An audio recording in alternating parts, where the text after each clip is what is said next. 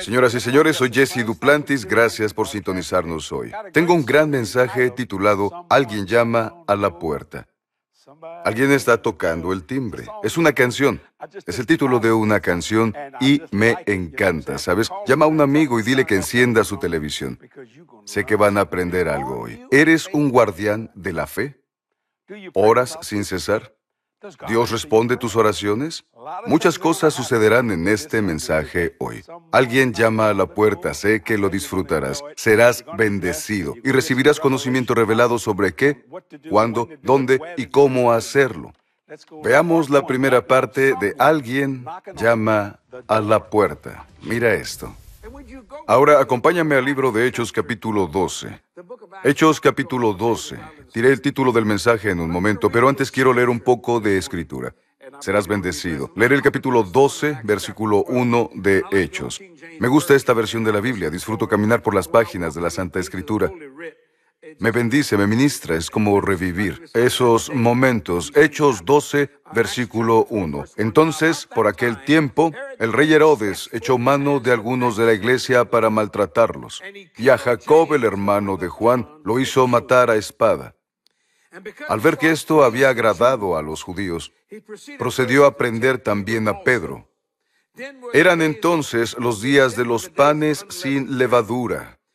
Cuando le tomó preso, le puso en la cárcel, escucha, entregándole a la custodia de cuatro escuadras. Pedro debió ser muy fuerte, de cuatro escuadras, de cuatro soldados cada una, con la intención de sacarle al pueblo después de la Pascua. También querían matar a Pedro, ya que había matado a Jacobo. Pensó, a los judíos les gustará. Así que Pedro estaba bajo guardia en la cárcel, pero la iglesia sin cesar, por favor subraya esto en tu Biblia, es muy importante, volveremos ahí, pero la iglesia sin cesar hacía oración a Dios por él. Cuando Herodes iba a sacarlo, aquella misma noche, Pedro estaba durmiendo entre dos soldados. No solo lo encerraron en la cárcel, sino que pusieron soldados con él atado con dos cadenas, no solo una, sino dos. Y los guardas delante de la puerta vigilaban la cárcel. Escucha, lo llevaron a través de varias puertas. Me refiero a que querían matarlo y no querían que huyera. Había dos soldados atados con dos cadenas y he aquí.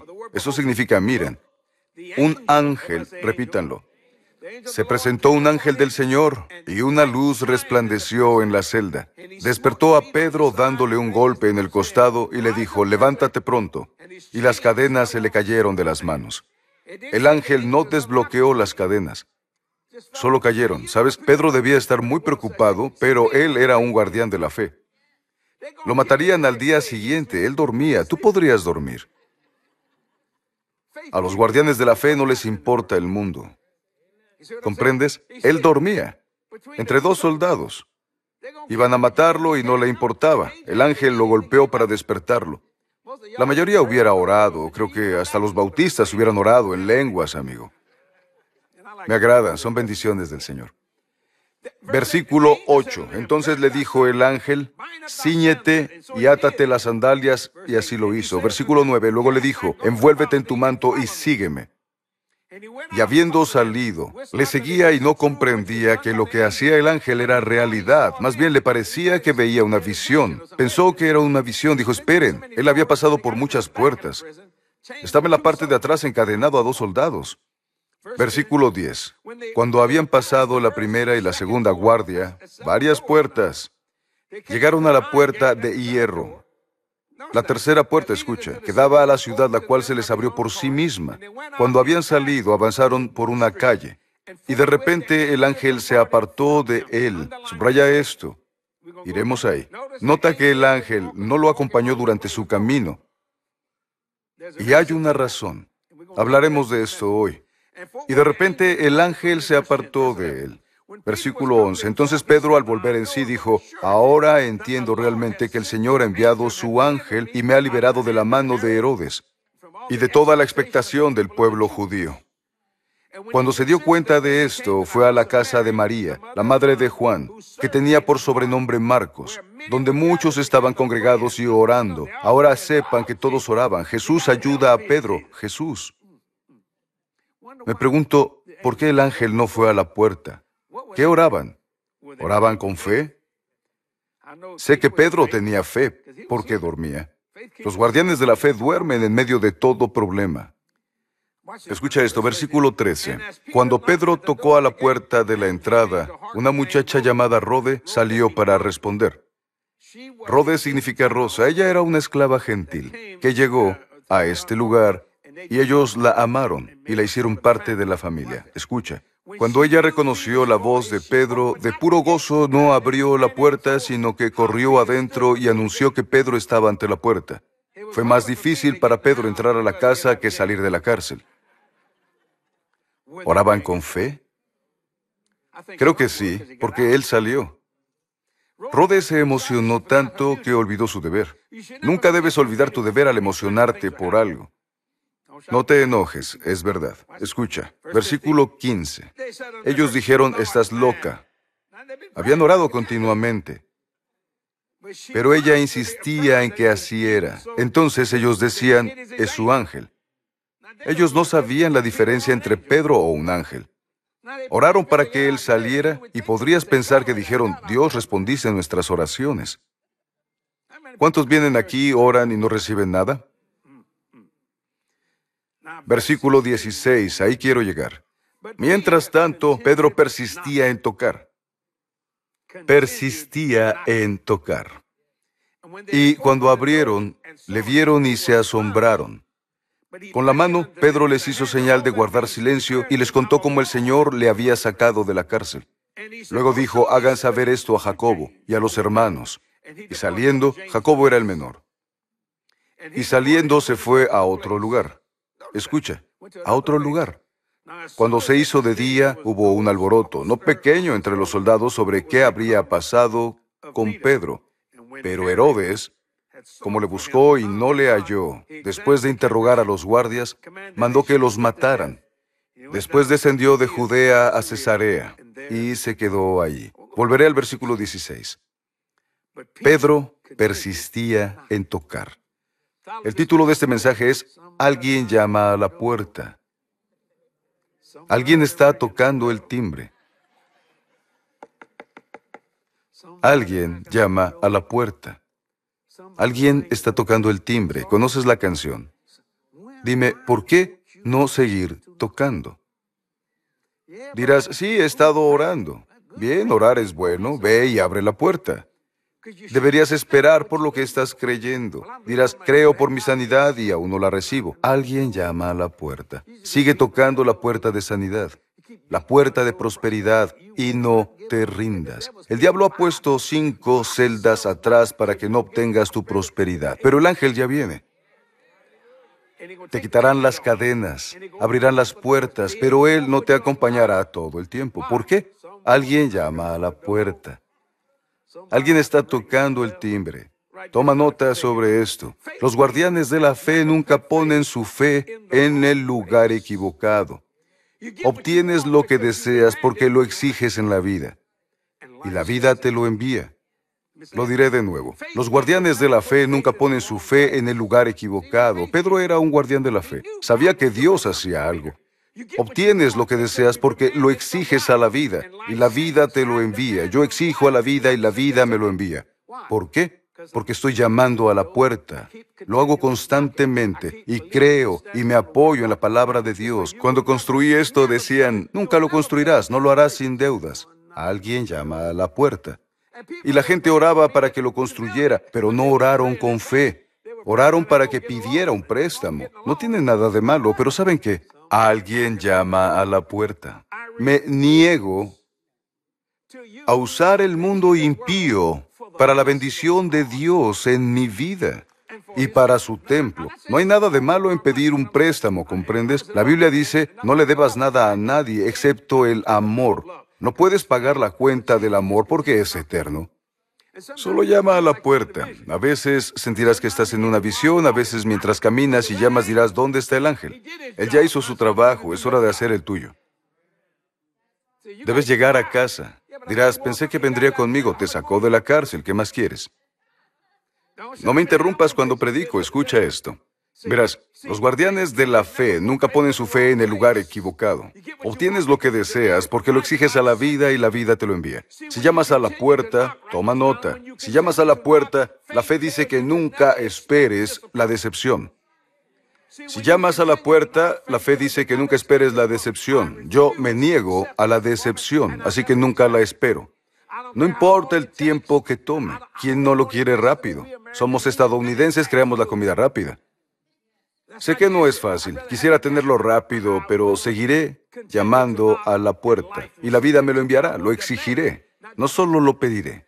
Si llamas a la puerta, la fe dice que nunca esperes la decepción. Me niego. ¿Alguna vez me has visto decepcionado?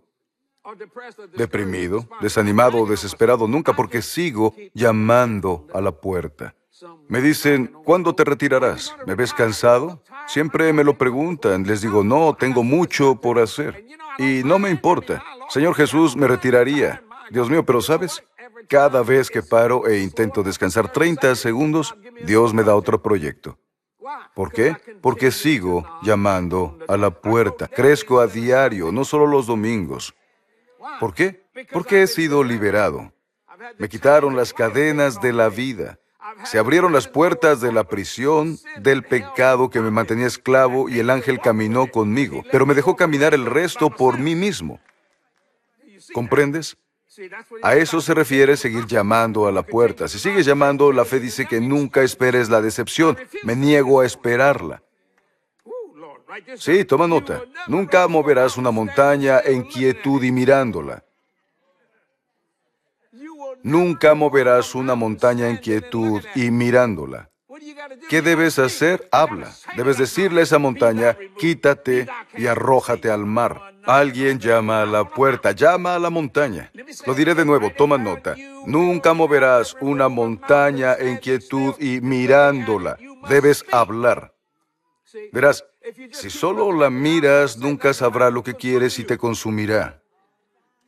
Lo que debes hacer es decir, montaña, quítate y arrójate al mar. No lo dudes en tu corazón. Di, creo en que las cosas que digo se cumplirán. Tendré todo lo que digo. ¿Por qué? Alguien llama a la puerta. No estás renunciando a Dios ni a su respuesta. Piensa en la mujer que sanó de cáncer, etapa 4. Llamó a la puerta. Su médico no sabe qué pasó, está asombrado. Él dijo, no puede ser. Sí puede ser. ¿Cómo lo sé? Ella está aquí. ¿Cómo lo sé? Alguien llama a la puerta. Lo diré de nuevo. Toma nota, es una afirmación simple pero muy profunda. Nunca moverás una montaña en quietud y mirándola. Tienes que hablarle. Si quieres liberarte de deudas, llama a la puerta. Habla a la montaña de deudas. Se disolverá, lo hará. Dios te bendecirá hasta que lo obtengas. Pero una vez que estés libre de deudas, llama a la puerta para que lo que liquidaste lo obtengas en tus finanzas. ¿Por qué? Porque Pedro siguió tocando. Recuerda que muchos que creen contigo no esperan que lo obtengas. Oran por ti, pero no esperan que lo obtengas. ¿Entiendes? Pero si continúas llamando, Dios mío, será maravilloso. Dirás, yo quiero a Dios y al ángel conmigo. No, el ángel ya hizo su trabajo, ahora haz el tuyo. El trabajo del ángel era sacarlo de la cárcel. El trabajo de Pedro era llegar a casa. Piénsalo. Amanecía en ese momento. Fue más difícil entrar a la iglesia que salir de la cárcel. ¿Imaginas lo que pensaba? Dios mío, la gente de Herodes verá que me fui. Ahora estoy en la calle y no me abrirán la puerta. Pero eso no lo detuvo de tocar. Bien, nunca moverás una montaña en quietud y mirándola. Toma nota. El ministerio de Dios da la cosecha, pero el ministerio del hombre debe llevarla a casa. El ministerio de Dios da la cosecha, pero el del hombre debe llevarla a casa. Significa que debes hacer algo. Pedro, levántate y ve a la puerta. Tal vez sembraste una semilla y solo quieres la cosecha. No, no. Hay más trabajo en tiempo de cosecha que en tiempo de siembra. El ministerio del hombre debe llevar la casa, a casa. El ministerio de Dios, amo esto, da la cosecha, pero el del hombre debe llevarla a casa. Jesús hizo el vino, pero él no buscó el agua. Anota esto, Jesús convirtió el agua en vino, pero él no buscó el agua. Hay muchos cristianos perezosos, Dios mío, ellos suelen decir, alguien vaya y busque el agua por mí. No. ¿Comprendes esto? Él hizo el vino, pero no buscó el agua. ¿Quieres vino? Sí, trae el agua. ¿Quieres una cosecha? Trae una semilla. Dios te dará la cosecha, pero el ministerio del hombre debe llevarla a casa. Y solo creer en Dios. Señor, amo esto. Quise compartirlo hoy porque lo recibí anoche. Y sabes, Katy pasó por ahí y pensó que tal vez escucharía al Señor, no lo sé. Pero algo estaba sobre mí, gloria a Dios. El ministerio de Dios da la cosecha, pero el ministerio del hombre debe llevarla a casa. Jesús convirtió el agua en vino, pero él no buscó el agua. Dios me dio fe para construir esto. El Señor estuvo conmigo, pero tuve que buscarlo. Tuve que hacerlo. ¿Comprendes? No hay otra opción. Dirás, ¿y si estoy cansado? Levántate, camina. Muévete. Alguien llama a la puerta. Me dice, Jesse, nunca te rindes. ¿Por qué? Porque sigo llamando, guardo la fe. Algunos caminan en fe. Yo soy un guardián de la fe.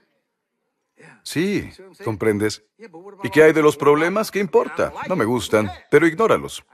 Yo sigo llamando a la puerta. Muchos han orado por mí. Y cuando les digo lo que conseguí, dicen, no puedo creerlo.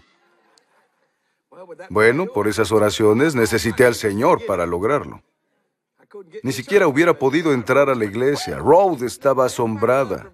Todos aman el avivamiento, ¿quién no? Pero no olvides que debes abrir la puerta porque está ocurriendo el avivamiento.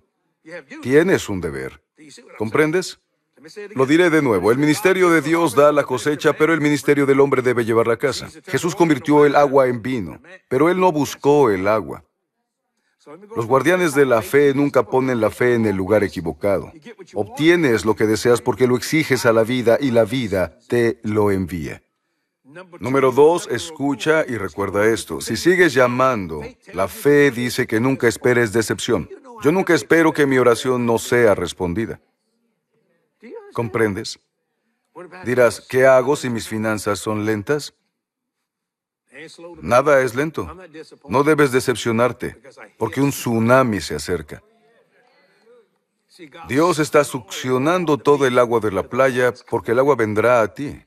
¿Ves? Lo diré de nuevo. Recuerda que si continúas llamando, la fe dice que nunca esperes decepción. Yo me niego a decepcionarme. Tú haz lo que quieras, pero yo seguiré llamando.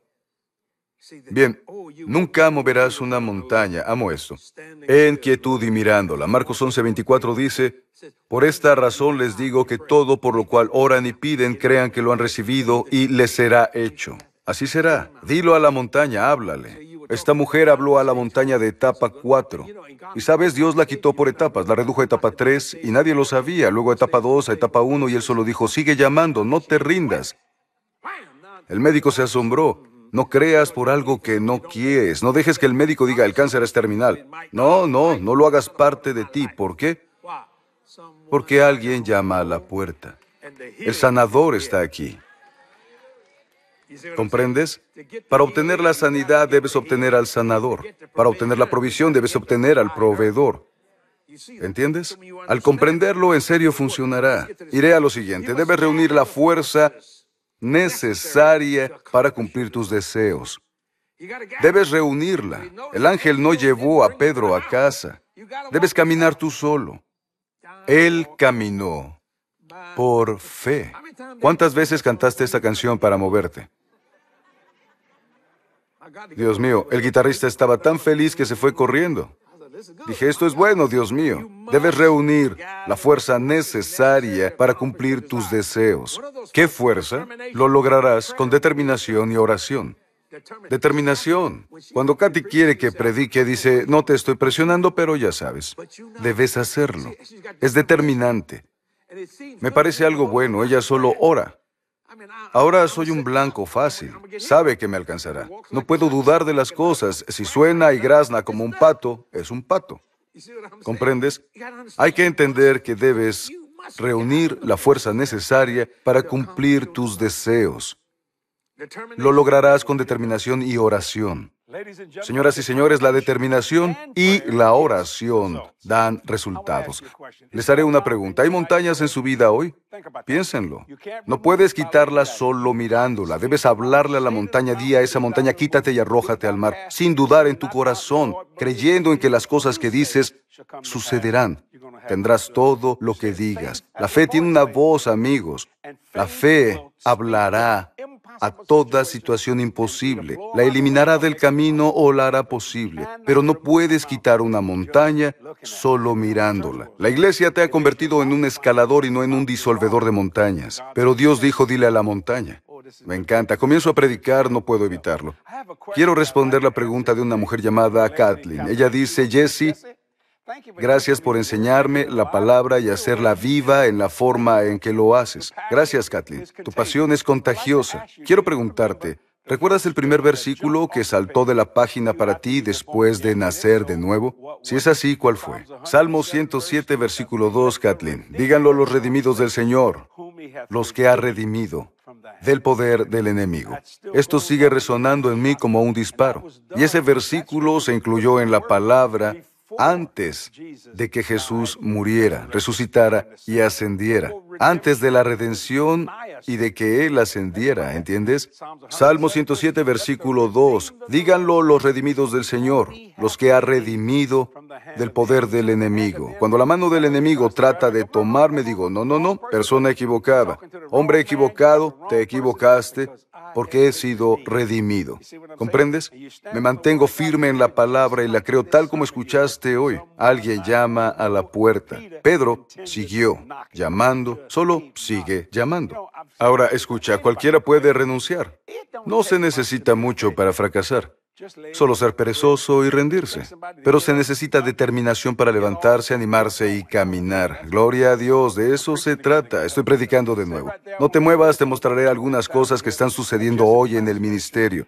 Yo regresaré para darte una palabra. Espero que estés disfrutando este día. Toma notas. Mira esto ahora. ¿Sabías que los ángeles son reales y muchos de ellos están hoy aquí? La palabra de Dios está llena de experiencias sobrenaturales de personas como tú y como yo. Mi nuevo libro, La ayuda oculta, comparto algunas historias bíblicas y algunas de mis experiencias personales con seres angelicales. Recuerda que este mundo no es todo lo que hay en él. Tú eres único en la creación de Dios y la ayuda oculta siempre estará disponible. Ordena tu copia este día en jdm.org. Me encanta nuestra oferta del mes de noviembre, que es mi libro The Hidden Help. Trata de los seres angelicales y mis maravillosos encuentros con ángeles. Tú te has encontrado con ángeles y no lo sabes. La Biblia dice que has hospedado, me gusta esa palabra, ángeles sin saberlo. Para obtenerlo visita jdm.org. Hazlo ahora serás bendecido. Lo digo en serio. Señoras y señores, Katy y yo hemos estado viajando por el mundo este año predicando este glorioso evangelio. Tendremos grandes reuniones evangelísticas este mes y tal vez estemos en tu área. Consulta nuestras reuniones para obtener la información. Tal vez puedas venir y conocerme en persona. Sería una bendición. Socios, no sé cómo agradecer todo lo que hacen. Son muy amables y gentiles con el ministerio. Hemos predicado 47 años sin ningún déficit financiero. Y siempre lo digo, ¿sabes por qué? Porque confío en ti, tú en mí y ambos en Dios. Cuando la confianza se une, las necesidades se cumplen, los deseos y las necesidades se cumplen. Es el poder del Señor Jesucristo. Gracias por ser socio y si no lo eres, ora por convertirte en uno. Escucha, la unción de aumento está sobre mí. No te enojes, no es mi culpa, el Señor confía en mí. Dijo, confío en ti porque sabes manejar el dinero y lo respetas. Yo dije, está bien, Señor, lo haré. Y no hemos tenido un déficit financiero ni seré negligente con tu semilla. No, haré esas cosas. Dios es bueno y generoso, así que gracias por tu fiel apoyo financiero. Nada es demasiado pequeño o grande, siempre hay grandes proyectos en marcha. Hacemos cosas para Dios, así que siempre habrá grandes proyectos. Tenemos uno de 20 millones ahora mismo y está bien, lo lograremos. Creemos en Dios por un donante de 20 millones. Muchos dicen, no sucederá. Sí, sucederá, porque la palabra de Dios es verdadera. Así que, gracias socios por todo lo que hacen hoy. Nunca pasará un día sin oración. Katy y yo oramos por ustedes a diario, no una vez sino siempre. Porque la palabra es buena y generosa. Son muy amables, así que gracias. Espero hayan disfrutado el mensaje de hoy. Alguien llama a la puerta. Me gusta. Vimos la parte 1 y la próxima semana veremos la parte 2. Recuerda lo que dijo Pedro. Él continuó llamando. Qué bendición de Dios y si lo haces, alcanzarás y llegarás a tu destino. Funcionará. Soy Jesse Duplantis, los amamos. Nos veo la próxima semana. Bendiciones. Adiós.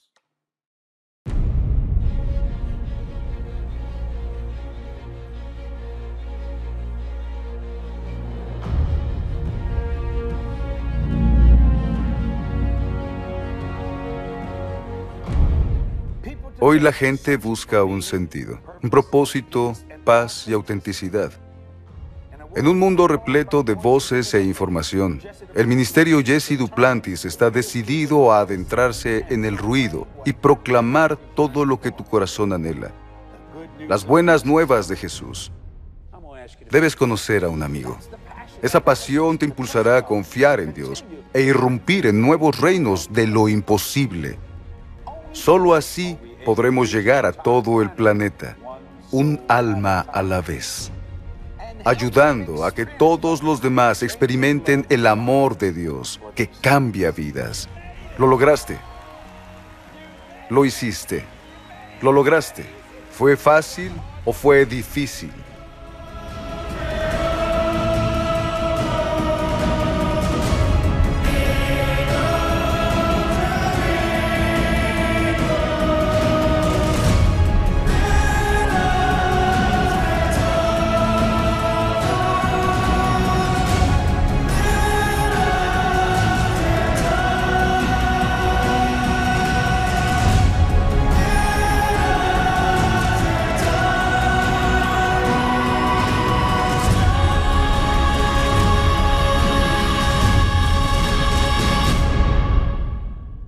No conoces a Jesús, ¿me darías el honor de caminar al trono de Dios contigo?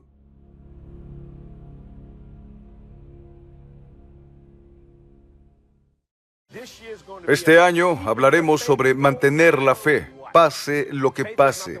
La fe no es una obra momentánea, es para toda la vida. Recuerda siempre que todo es tuyo. Haz de eso tu visión interior. Todas las promesas de Dios son tuyas por fe. Solo depende de ti. Mantén el rumbo y mantén la fe. Recuerda, si mantienes la fe, todo es tuyo. Los guardianes de la fe necesitan a Dios para el rescate. Pedro necesitaba a ese ángel para el rescate, pero debes ver el otro lado de esto. Para el rescate, Dios te necesita a ti. Por eso dijo Pedro, levántate, ponte la ropa, átate los zapatos. Las cadenas están cayendo al suelo, pero los soldados están desmayados, noqueados.